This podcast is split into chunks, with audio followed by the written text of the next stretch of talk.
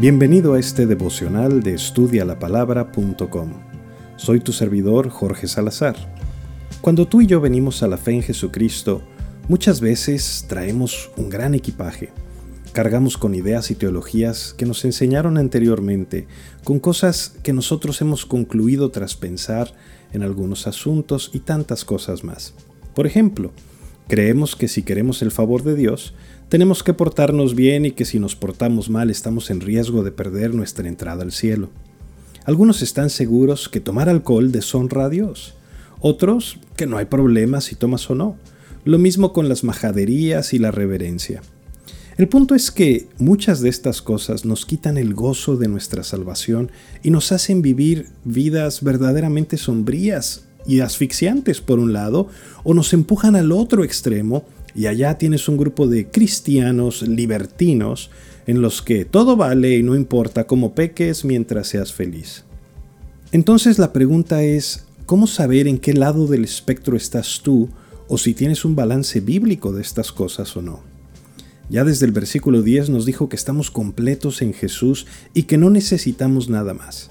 No necesitamos ningún misticismo, no necesitas las 10 prácticas ascéticas para la iluminación, ni el código secreto que algún nuevo personaje recibió tras una visión en el cielo o en el infierno, o debajo de las aguas, o donde se les ocurra el próximo año. Estamos completos en Cristo. Todo lo que necesitamos está aquí en la Biblia. Y la gente que anda buscando en otros lados es porque sencillamente no ha estudiado la Biblia en primer lugar.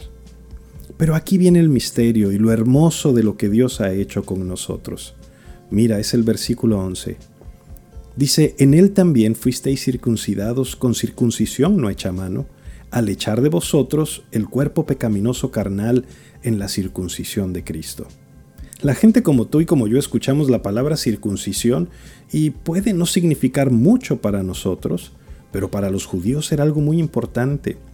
Porque si tú lees el libro de Génesis, verás que la circuncisión fue la señal que Dios le dio a Abraham para identificar a todos aquellos que eran parte del pueblo de Dios, parte del pacto que Dios había hecho con él y con su descendencia. Una de las características que hacían únicos a los judíos de las demás naciones era precisamente la circuncisión. Y esa circuncisión no era otra cosa que cortar el prepucio a los bebitos a los ocho días de nacidos. Esta era la señal de aquellos que estaban dentro del pacto. Quienes no lo hicieran serían cortados del pueblo de Dios. Lo que este versículo nos está diciendo es que todos aquellos que hemos recibido a Cristo como nuestro Dios y Salvador y que hemos nacido de nuevo, somos parte del pacto de Dios. Dice que fuimos circuncidados pero con una circuncisión inmaterial, es decir, una circuncisión espiritual por eso dice que es una circuncisión no hecha a mano. Pero esta circuncisión, al ser espiritual, no es una que se hace sobre el prepucio, sino una que deshace lo que estaba muerto en nosotros, nuestro cuerpo pecaminoso carnal. Efesios 2 nos dice que Jesús nos dio vida cuando estábamos muertos en nuestros pecados y delitos. Porque en términos bíblicos, cuando una persona peca, automáticamente recibe la sentencia por su pecado.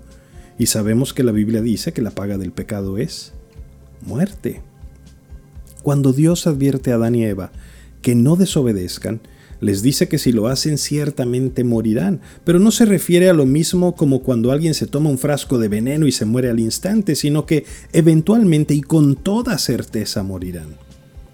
Una persona que se va a enfrentar contra el más desalmado ejército y camina en un campo abierto sin protección, pues lo ves y dices, wow, ese hombre es hombre muerto, aunque todavía siga vivo. ¿Por qué? Porque su muerte es segura.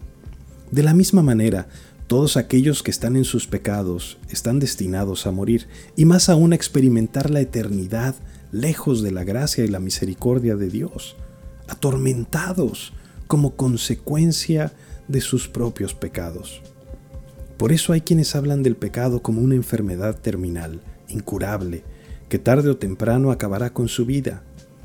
Pero lo hermoso de lo que Jesús ha hecho por nosotros es que ya mató nuestro cuerpo carnal de pecado cuando murió en la cruz. Esto literalmente quiere decir que la demanda que tenía el pecado sobre tu cuerpo ya no tiene efecto, porque tu cuerpo ya se murió, tu carne fue cortada y echada fuera de ti. Esa es la imagen que usa Pablo.